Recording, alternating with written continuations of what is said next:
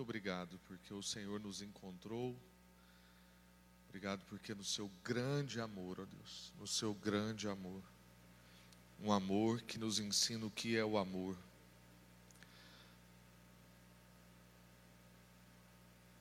O Senhor é amor, Deus, mas o amor não é o Senhor, porque não tem nada que a gente pode pegar daqui para medir o que o Senhor é aí, na imensidão de tudo que o Senhor é. Então, muito obrigado, porque a partir de cada movimento do Senhor a gente pode descobrir os conceitos que a gente conversa, o que a gente conhece. E a gente só sabe o que é o amor porque a gente tem o Senhor. E a gente sabe que amor é uma coisa que não cabe dentro de alguma coisa e ele transborda. E só por isso o seu amor nos encontrou. E por isso a gente pode começar hoje aqui a conversar sobre encontros com Jesus, encontros com o Senhor. Muito obrigado.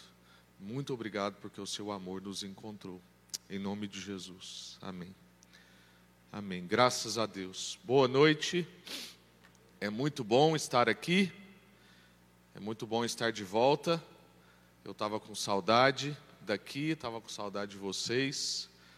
A gente tirou dez dias de férias e depois eu emendei no, no feriado que eu fui compartilhar num acampamento lá no Rio de Janeiro. Diz, a minha sogra pediu para eu mandar um vídeo. As crianças estão liberadas com a Iana, né? De 4 a 10 anos. A, a minha sogra me mandou uma mensagem quando eu estava lá, falou assim: Eu quero um vídeo daí, depoimento das pessoas, dizendo que você está pregando, que eu não acredito que você foi para o Rio de Janeiro pregar em acampamento. A Iana pode cair nessa, mas eu não caio. Falei, tá bom, Neide, eu vou mandar um vídeo para você. Acabou que eu não mandei, aí agora eu fui deixar as crianças lá na casa dela, ela me cobrou o vídeo. Mas eu mandei para minha esposa. E não voltei bronzeado. Então, mas eu voltei com glitter. O Uber que eu peguei para ir para o aeroporto, o banco estava puro glitter. Eu falei assim, meu Deus, o que eu vou explicar lá em Goiânia? Ai, Jesus. Mas, ó, muito bom estar tá de volta, né? A gente usufrui da família mesmo no momento de descanso, da família da fé. Só por isso foi possível eu e a Iana termos quatro dias de férias, só eu e ela. Porque além da ajuda dos nossos pais, tiveram três irmãs aqui da igreja que fizeram escala. Né, e foram buscar as crianças na escola. Uma foi na segunda, a outra foi na terça e a outra foi na quarta e já devolvia lá para minha mãe já tipo nove e meia da noite, que era só para, na verdade já chegava dormindo, né? E aí ajudou muito e foi possível e Ana ter aí nossos dias, viu? Vai, vai pegando, como diz, pega a visão.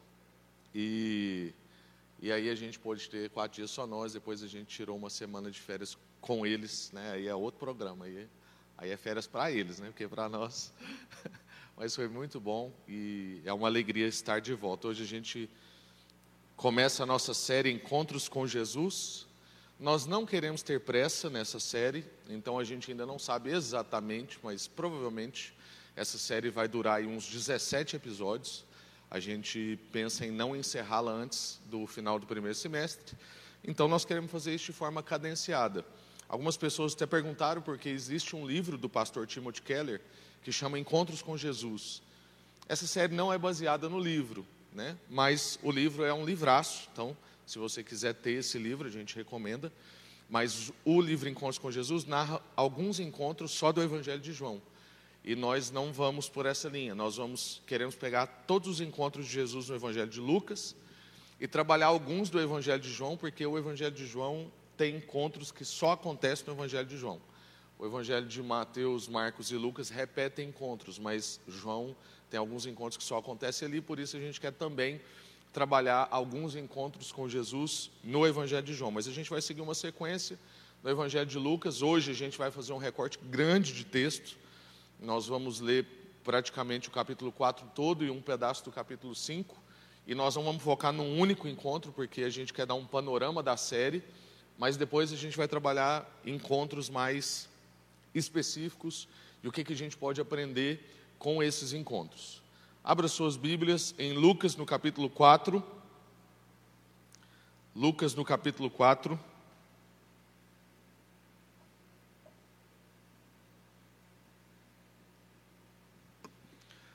do verso 14 em diante, mas a gente ainda não vai ler agora. Deixa aberto. Se for no celular, você fecha para não ficar gastando bateria. Mas a gente vai ler já já. O, o pastor Timothy Keller conta que certa vez um amigo ter, dele perguntou para ele assim: por que, que você não me dá um argumento infalível para que eu creia em Deus? Era um amigo dele que não tinha fé em Cristo Jesus e tinha muita dificuldade em acreditar em Deus. E ele chegou no Tim Keller e falou assim: por que, que você não me dá um argumento infalível para eu acreditar em Deus? E o Keller respondeu para ele que Deus não quis nos dar um argumento infalível, mas que Deus nos deu uma pessoa infalível. E nós sabemos quem é essa pessoa. Uma pessoa contra quem não há argumentos. Uma pessoa que andou entre nós e o que ele fez foi feito na história. E livros que não são de confissão de fé dizem respeito a essa pessoa. Ao invés de nos dar então argumentos infalíveis, ele nos deu uma pessoa infalível. E a gente percebe, principalmente em dias como os que a gente está vendo agora, tempos de rumores de guerra, pandemia perdurando há tanto tempo, danos emocionais, problemas familiares e tantas outras questões como a gente vê, que a maioria das pessoas buscam respostas para as principais questões da vida com argumentos, com tese, com teoria. Então você tem um problema social ah, na área da pobreza, Aí várias pessoas vão lá, estudam, desenvolvem teoria sobre aquilo, colocam os seus argumentos, montam uma pesquisa e apresenta. Aí você tem um problema sobre questão de injustiça. Aí você vai lá, faz uma pesquisa, levanta dados, coloca os seus argumentos, desenvolve uma teoria, escreve uma tese e apresenta.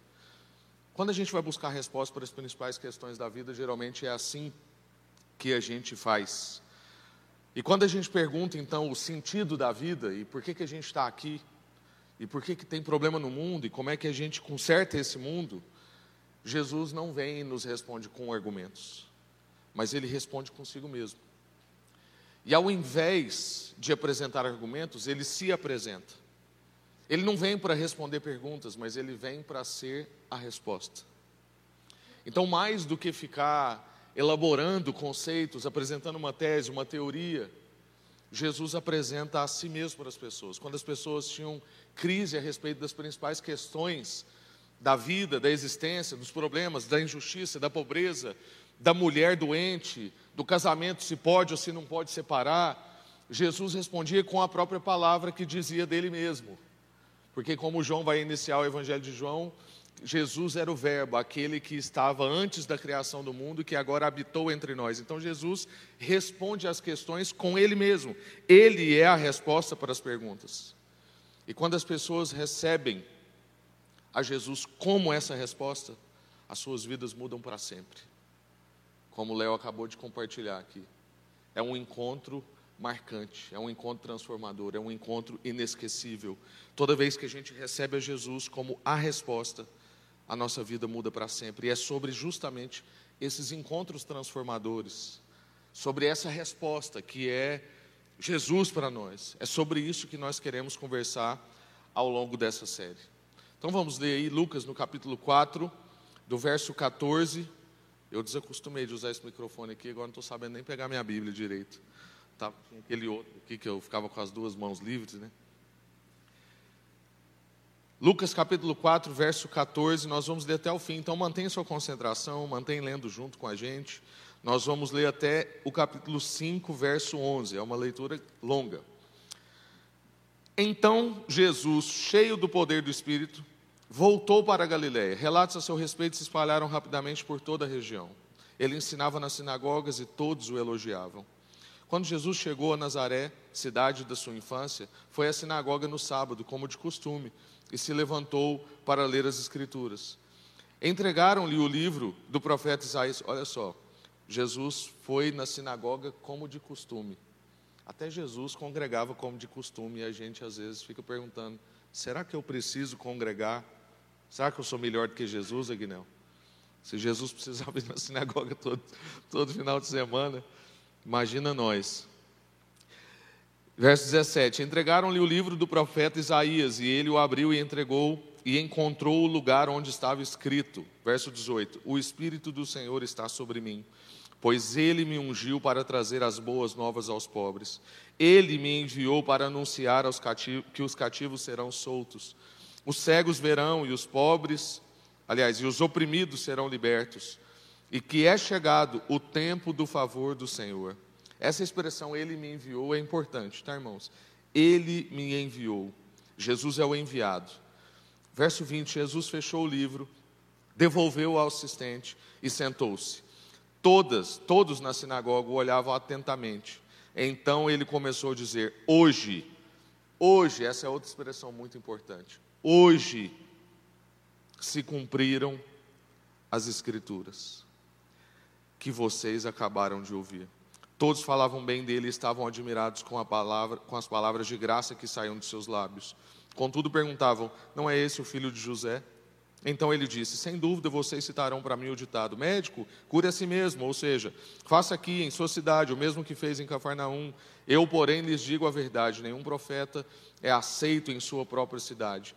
Por certo, havia, havia muitas viúvas necessitadas em Israel no tempo de Elias, quando o céu se fechou por três anos e meio e uma fome terrível devastou a terra. E, no entanto, Elias não foi enviado a nenhuma delas, mas sim a uma estrangeira, uma viúva de Sarepta, na região de Sidom. E havia muitos leprosos em Israel no tempo do profeta Eliseu, mas o único que ele curou foi Naamã, o sírio.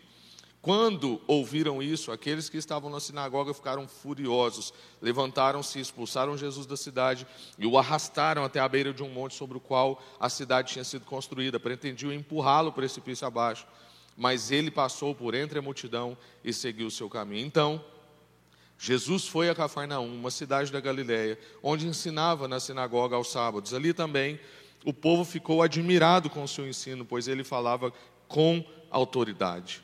Certa, essa é outra expressão importantíssima. Falava com autoridade.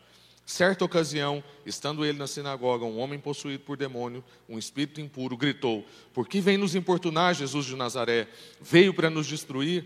Sei quem é você, o Santo de Deus. Jesus o repreendeu, dizendo: Cale-se, saia deste homem. Então o espírito jogou o homem no chão, à vista da multidão, e saiu dele, sem machucá-lo. Admirado, o povo exclamava: que autoridade e poder ele tem. Até os espíritos impuros lhe obedecem e saem quando ele ordena. E as notícias a respeito de Jesus se espalharam por todo o povoado e toda a região. Depois de sair, verso 38, depois de sair da sinagoga naquele dia, Jesus foi à casa de Simão, onde encontrou a sogra dele muito doente, com febre alta. Quando os presentes suplicaram por ela, Jesus se pôs ao lado da cama e repreendeu a febre que a deixou ela se levantou de imediato e passou a servi-los. Aqui tem um excelente critério para quem vai casar. Acho que aqui só tem casados, né? Mas depois vocês indicam para o seu amigo. A esposa boa de se escolher é a esposa que tem a mãe que merece ser curada. A sogra é importante. Se a sua sogra merece ser curada, você tem uma boa esposa. Porque Pedro pediu para Jesus curar a sogra. Então, ou então é porque ela era insuportável doente, né? Ele falou: cura minha sogra que eu não aguento mais. Verso 40: Quando o sol se pôs, as pessoas trouxeram seus familiares enfermos até ele. Qualquer que fosse a doença, ao pôr as suas mãos sobre eles, Jesus curava a todos. Muitos estavam possuídos por demônios e que saíam gritando: Você é o filho de Deus? Aliás, eles afirmavam, né? Você é o filho de Deus. Jesus, no entanto, os repreendia e não permitia que falassem pois sabiam que ele era o Cristo. Logo cedo manhã, na manhã seguinte, Jesus retirou-se para um lugar isolado. As multidões o procuravam por toda parte, e quando finalmente o encontraram, suplicaram que não as deixasse. Ele, porém, disse: Eu preciso anunciar as boas novas do reino de Deus também em outras cidades. Para isso eu fui enviado, enviado de novo, aparecendo aqui. E continuou a anunciar a sua mensagem nas sinagogas da Judéia. Capítulo 5. Estando Jesus à beira do lago de Genezaré, ah, grandes multidões se, aper, se apertavam em volta dele para ouvir a palavra de Deus. Ele notou junto à praia havia dois barcos vazios deixados por pescadores que lavavam suas redes. Entrou num dos barcos e pediu a Simão, o seu dono, que o afastasse um pouco da praia. Então sentou-se no barco e dali ensinou as multidões. Quando terminou de falar, disse a Simão: Agora vá para onde é mais fundo, lancem as redes para pescar. Simão respondeu: Mestre, Trabalhamos duro a noite toda e não pegamos nada. Mas por ser o Senhor quem nos pede, vou lançar as redes novamente. Dessa vez as redes ficaram tão cheias de peixes que começaram a se rasgar. Então pediram ajuda aos companheiros do, lado, do outro lado, do outro barco, desculpa, e logo os dois barcos estavam tão cheios de peixe que quase afundaram. Quando Simão Pedro se deu conta do que havia acontecido, caiu de joelhos diante de Jesus e disse: Por favor, Senhor, afaste-se de mim, porque sou um homem pecador. Quando ele e seus companheiros ficaram espantados, pois ele e seus companheiros ficaram espantados com a quantidade de peixe que haviam pescado, assim como seus sócios Tiago e João, filhos de Zebedeu. Jesus respondeu a Simão: Não tenha medo, de agora em diante você será pescador de gente. E assim que chegaram à praia, deixaram tudo e seguiram a Jesus. Amém até aqui. Uma narrativa de vários encontros, não só um encontro. Jesus encontra com uma congregação, um povo reunido na sinagoga. Jesus encontra com pessoas enfermas. Jesus encontra com pessoas possessas, escravas, reféns espiritualmente.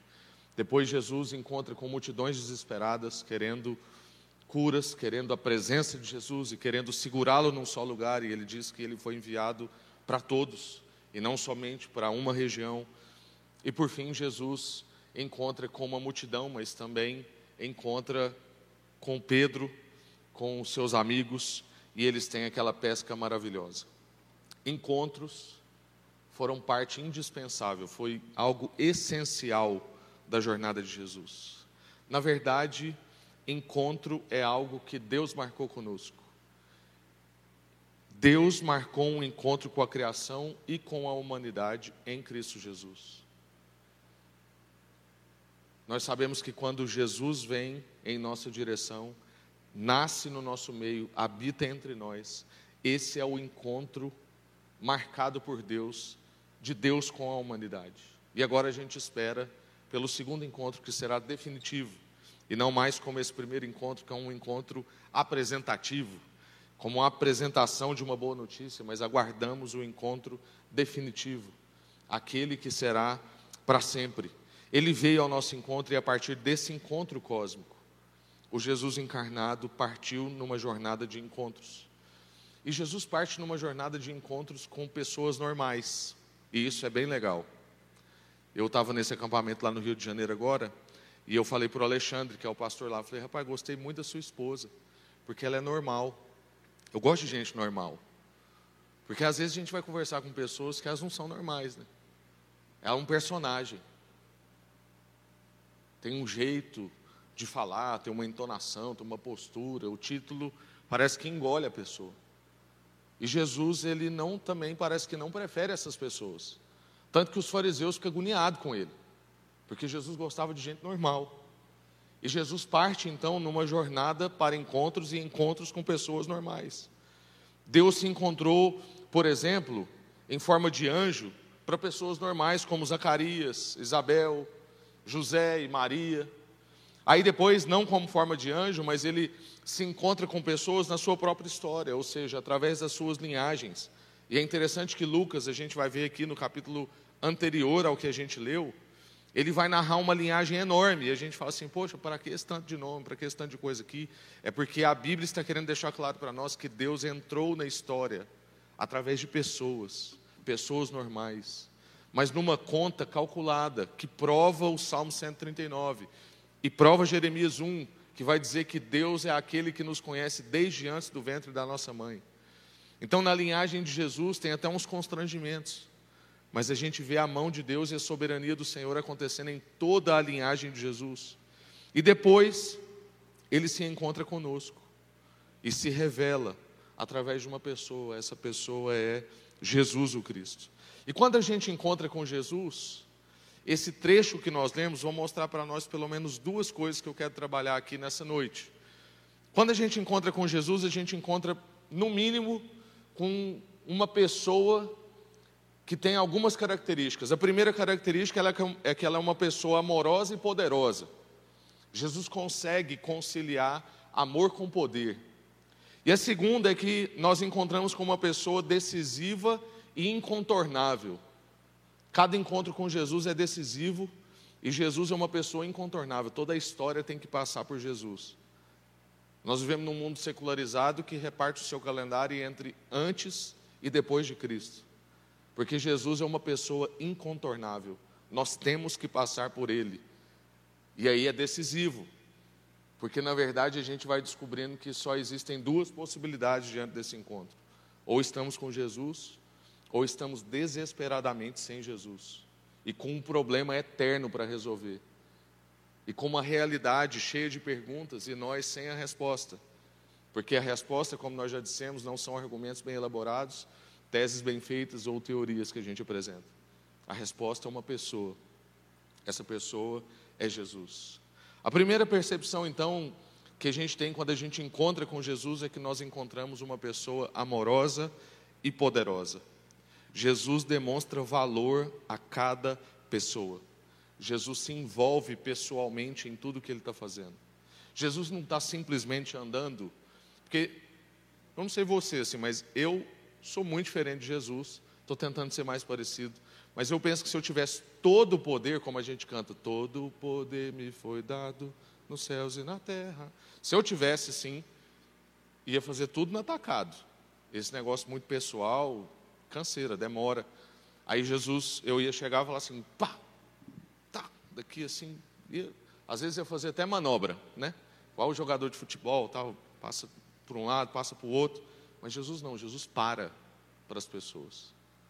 Jesus encosta nas pessoas, Jesus olha para as pessoas, Jesus percebe o sofrimento de cada pessoa, ele se envolve pessoalmente. E ele se envolve pessoalmente não só com pessoas normais, simplesmente. Ele se envolve com excluídos, com problemáticos, com gente preterida, Jesus acolhe a pessoa, ele acolhe a dor, ele acolhe a sua necessidade. Ele é amoroso, ele é sensível, ele é atencioso, ele é compassivo. Ele não simplesmente aplica poder, mas Jesus recebe, ele se envolve, ele dá atenção pessoal.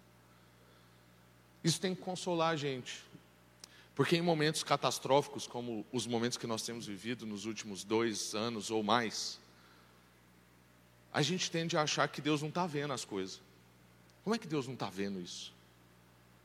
Como é que uma, uma região como aquela ali, na, próximo ao Rio de Janeiro, em Petrópolis, acontece uma coisa daquela? Onde é que está Deus, né? Que todo mundo pergunta. Porque a gente também é bom em responsabilizar Deus.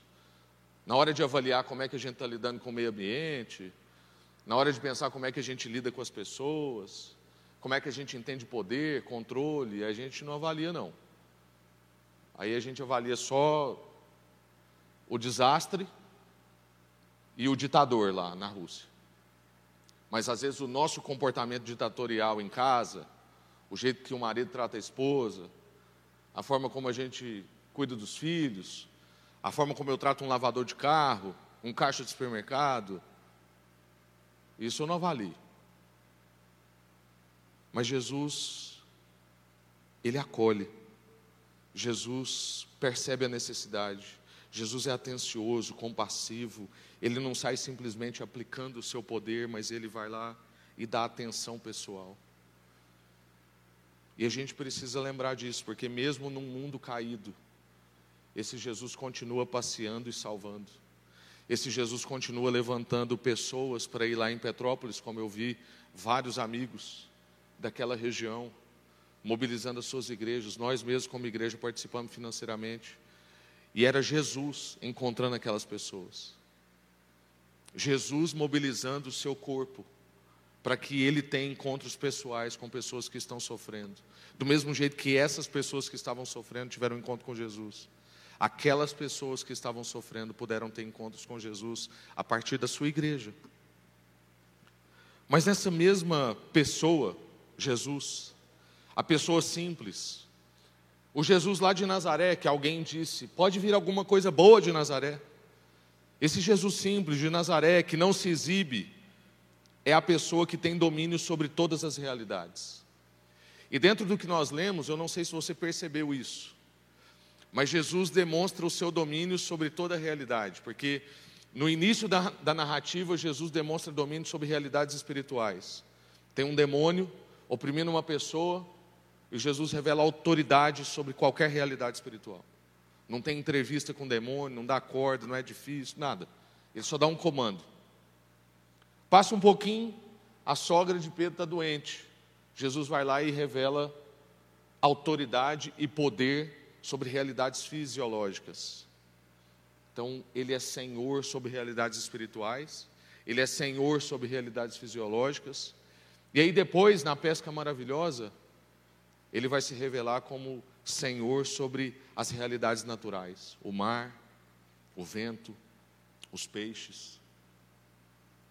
Esse mesmo Jesus que é simples, que não se exibe, que é humilde, é a pessoa que domina todas as realidades.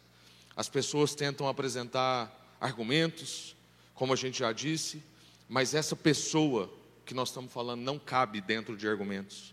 O seu domínio é sobre todas as áreas. Basta um comando.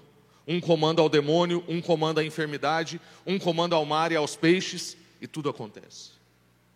E o encontro?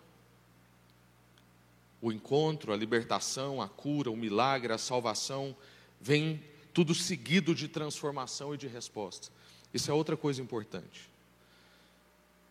Muito do que a gente vive nessa realidade ainda, que é uma realidade caída, tem um quê de misericórdia de Deus mesmo no sofrimento e na necessidade.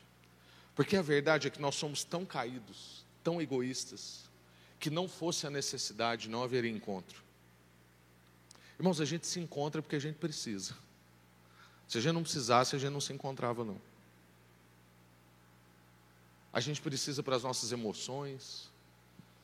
A gente precisa, porque às vezes precisa de. Eu encontro os clientes, né, quem é representante, vendedor, porque preciso. Eu encontro na igreja, porque a gente precisa.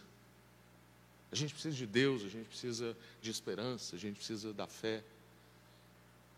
Eu encontro com alguém muitas vezes que está necessitado, porque ele precisa, e aquilo me afeta. Então a necessidade produz o encontro. Só que aí, o milagre em si, não é simplesmente pelo milagre, é para que a partir dali haja transformação e resposta. É como uma vez o pastor Paulo Júnior ensinou a gente: dez leprosos foram até Jesus, quantos foram curados? Era, era a pergunta de pegadinha que o pastor Paulo Júnior fazia. Aí todo mundo falava assim, dez. Aí ele falava assim, não, um. Porque somente um leproso voltou até Jesus. E aí ele, ele dentro desse argumento, o pastor Paulo Júnior trazia uma diferenciação entre ser sarado de enfermidades físicas e ser curado, que é ser completamente lavado, transformado, curado, limpo. Era como se na verdade, o que Jesus está revelando naquela história é o que vocês consideram verdadeira lavagem, limpeza. Vocês estão verdadeiramente limpos quando vocês têm seus problemas resolvidos? Ou vocês estão verdadeiramente limpos quando vocês encontram comigo? Quando vocês têm o problema da alma de vocês resolvido definitivamente? Então a cura, a libertação, o milagre, não é somente pelo milagre é para que aquilo provoque transformação. Aquilo é seguido de uma resposta. Por exemplo, no caso da sogra de Pedro, que a gente leu, qual é a resposta espiritual dela? Ela acaba de ser curada e ela já atua no ministério o ministério da hospitalidade. Ela não fica assim, que bom que agora meu corpo está sarado, bom para mim. Porque tem gente que ora, por exemplo, por prosperidade financeira, aí Deus derrama abundância financeira na vida da pessoa, e a pessoa fala assim: olha que benção, eu sou uma pessoa abençoada, vou desfrutar das coisas.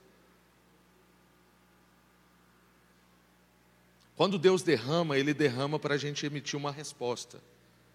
O milagre tem que vir acompanhado de uma transformação. A sogra de Pedro acaba de receber a sua cura e ela já tem uma resposta. A resposta dele é trabalhar, é significar a sua cura. E depois, quando a gente vai para o episódio da pesca, por exemplo, com os pescadores, eles, o texto diz que eles deixam tudo e seguem. O milagre vem acompanhado de uma resposta. O encontro com Jesus vem acompanhado de transformação e de resposta. E deixar tudo envolve deixar tudo que todos desejariam. Como, por exemplo, a pesca mais incrível de todos os tempos. Deixar tudo, nesse caso deles, significa, significa deixar a garantia de sustento, coisa que muitos de nós buscamos. Deixar a segurança que muitos de nós almejamos. Deixar a fama, pescadores conhecidos como os pescadores da maior pesca de todos os tempos, incomparável, e virar um influencer. Deixar tudo para eles significava a chance de entrar para o livro dos Guinness, ficar carimbado, ficar marcado na história. Mas a verdade é que o texto está revelando para nós, e essas pessoas estão revelando para nós, que nada disso tem valor diante dessa pessoa amorosa e poderosa. Tudo isso, segurança, estabilidade, garantia de sustento, entrar para o livro dos Guinness, ter fama, nada disso se compara ao encontro com essa pessoa, a estar na presença dessa pessoa, essa pessoa amorosa e poderosa. O que tem tido valor para você na sua jornada com Cristo? Você encontrou com uma pessoa poderosa e amorosa. E o que, que tem tido valor para você nesse encontro? Essa pessoa encontra com você hoje e qual tem sido a sua resposta diante desse encontro? O que você está deixando? O que você está trabalhando? Qual ministério você está atuando? A sogra de Pedro começa a trabalhar imediatamente. Entende um ministério importante, o ministério da hospitalidade, do acolhimento, do serviço. Os discípulos, pescadores, deixam tudo, emitem uma resposta. Deixam para trás o que é considerado segurança e passam a viver pela fé. A gente acha que isso, a gente acha que isso é besteira. Mas na história do povo de Deus no Antigo Testamento, o tempo todo o povo de Deus ficava querendo voltar para o Egito. Deus tirava o povo do Egito e o povo queria voltar para o Egito. Sabe por quê? Porque no Egito, apesar deles serem escravos, eles tinham tudo garantido. Tinha segurança, tinha estabilidade, não precisava viver do maná daquele dia. Ele sabia que ia ter recurso para o maná, para comprar. Mas com Deus não, com Deus é um, um passo de cada vez. Essa é a vida pela fé. Esses discípulos emitiram essa resposta. Essa pessoa encontra com você hoje. E qual tem sido a sua resposta? Ainda que a gente encontre com Jesus, muitas vezes parece que as coisas que a gente busca é a mesma coisa que todo mundo busca. Talvez você ainda está em busca do que todos desejam ou em busca de mais encontros com Jesus? Qual tem sido a sua maior busca? O que todo mundo deseja? Ou você tem buscado mais encontros com Jesus? Mais encontros para conhecê-lo mais, para servi-lo mais, para andar mais com Ele, como Marta e Maria, um encontro para ficar aos pés dele, receber dele vida, receber dele palavra, receber dele instrução, e lidar com isso todo dia. A segunda coisa que eu disse que a gente percebe quando a gente encontra com Jesus é uma pessoa decisiva e incontornável. Os encontros com Jesus não são neutros, porque Jesus não é uma pessoa neutra. Neutralidade não existe, viu, irmãos? Neutralidade não existe.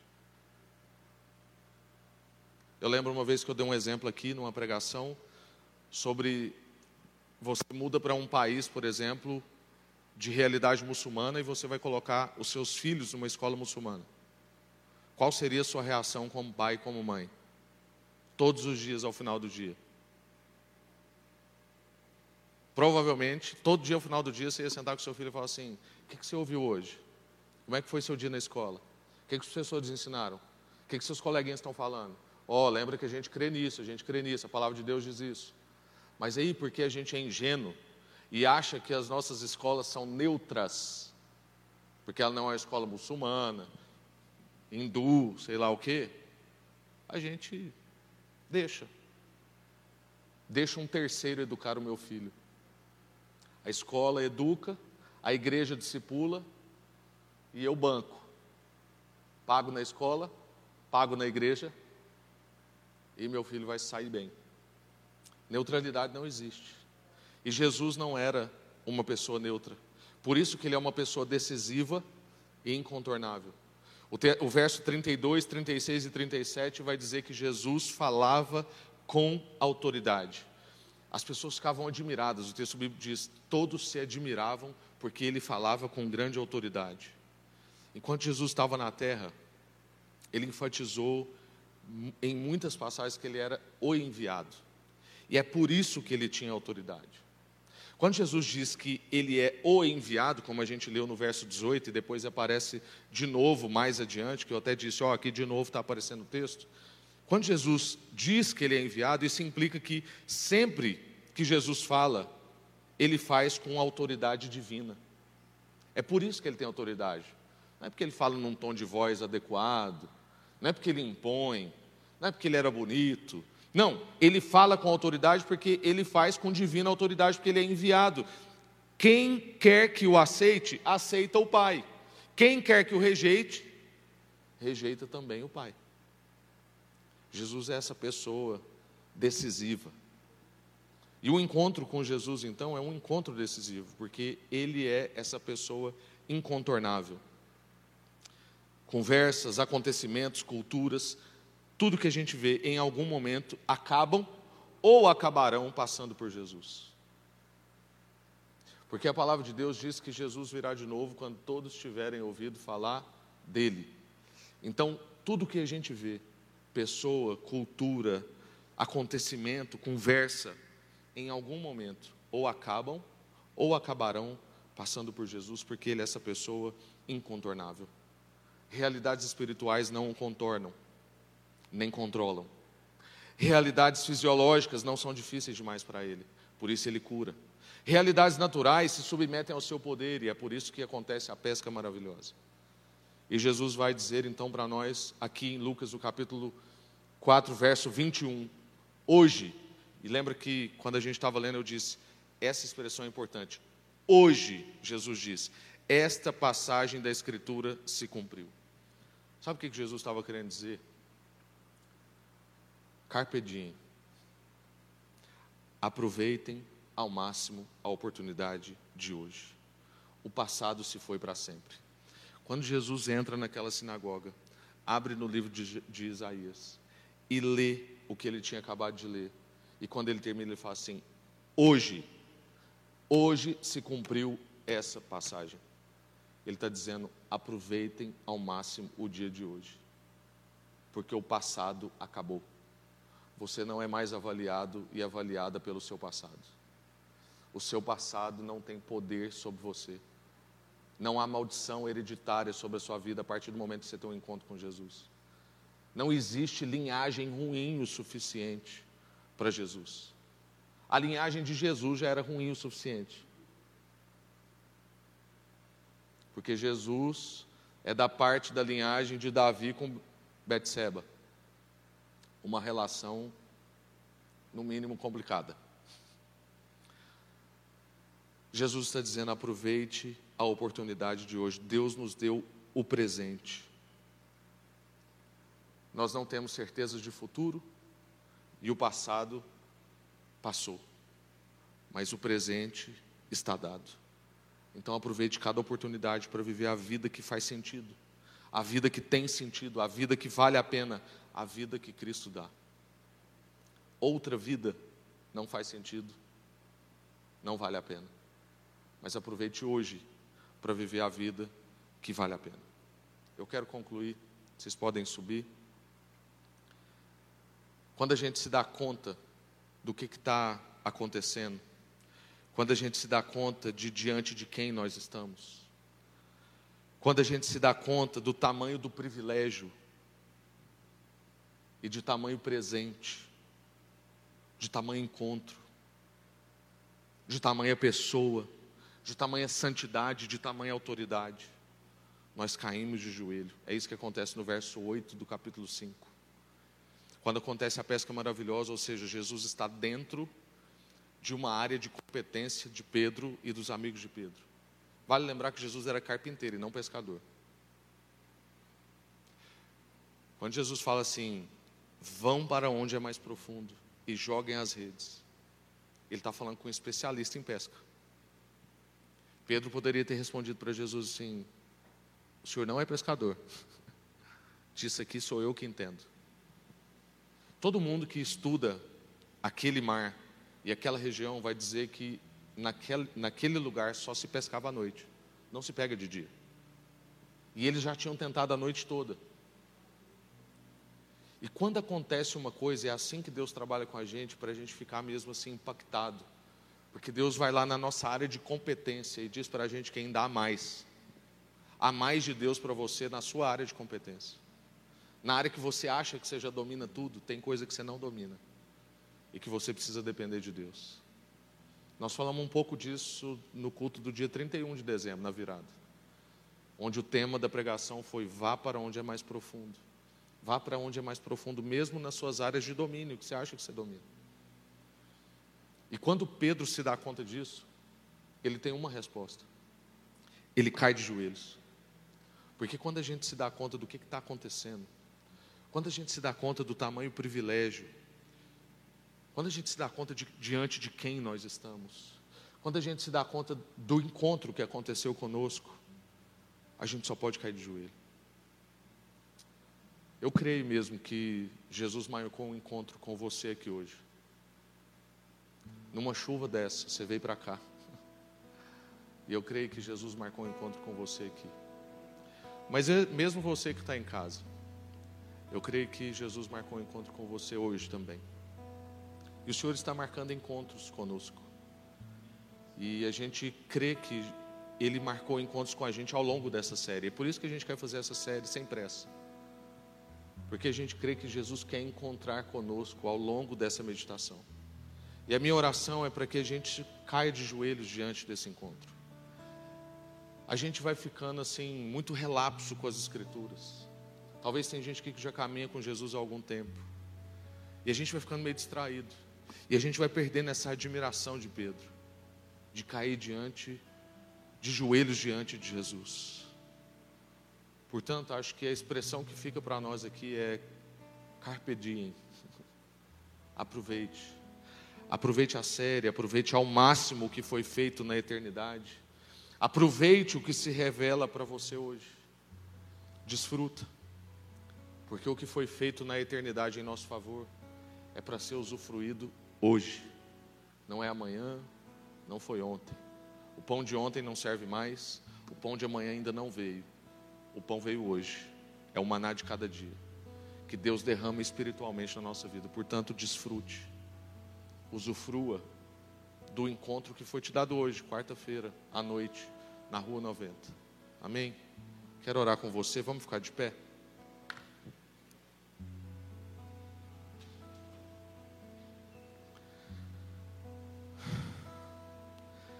Senhor, nós primeiro te, primeiro te agradecemos porque o Senhor vem ao nosso encontro.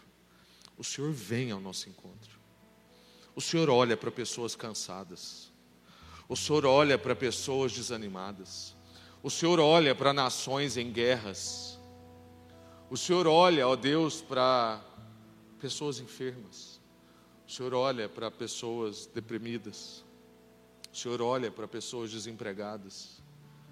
O Senhor olha para pessoas, ó Deus, que estão tendo rompimentos relacionais, feridas na alma. O Senhor é poderoso. O Senhor é uma pessoa amorosa e poderosa ao mesmo tempo. O seu amor não te deixa menos poderoso. E o seu poder não te deixa menos sensível e menos amoroso. Mas, ó Deus, o encontro com o Senhor também é decisivo. O Senhor é uma pessoa incontornável. E portanto nós queremos também, ó Deus, agora além de agradecer porque o Senhor vem ao nosso encontro, nós queremos decidir por seguir a vida a partir desse encontro. E quem vive a vida a partir desse encontro é transformado, trabalha.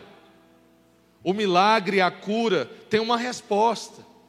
E nós queremos, ó Deus, nós queremos trabalhar, nós queremos exercer ministério, nós queremos deixar tudo tudo que as outras pessoas desejam. E queremos desejar, ó Deus, o que esses discípulos desejaram: a Sua presença, a Sua companhia, a Sua voz, a Sua salvação. Nós queremos ser como aquele único leproso que voltou. Em nome de Jesus, Pai. Vem mesmo nessa noite encontrar conosco, de forma singela. Mas, ó Deus, nós queremos também emitir respostas a esse encontro. Toca no nosso coração. Faz por nós o que nós não podemos fazer. Mas, ó Deus, cobra de nós o que nós podemos fazer. Faz isso, ó Deus. Faz isso. Que nós possamos usufruir o que nós temos hoje, esse encontro que nós recebemos hoje, em nome de Jesus. Amém.